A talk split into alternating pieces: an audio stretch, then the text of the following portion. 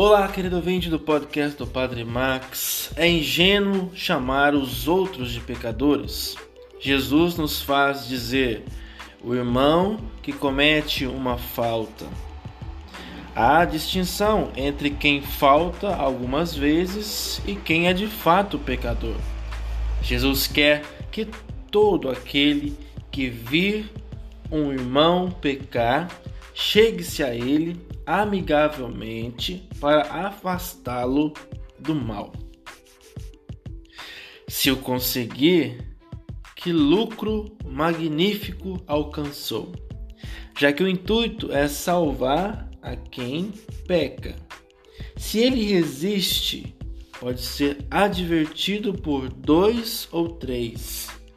Se resiste ainda, na presença da comunidade, então se reconhece que ele se tornou irregular e já não procede como irmão.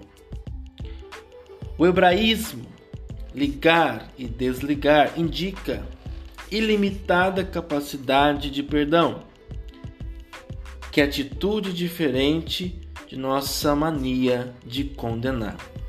Os cristãos que nós somos, devemos reconhecer-nos perdoados que devem perdoar.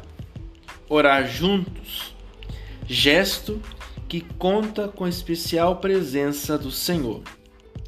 Leva à convergência de intenções, de aspirações, de largueza de coração para com todos mesmo para quem peca, para quem não ora nem ama.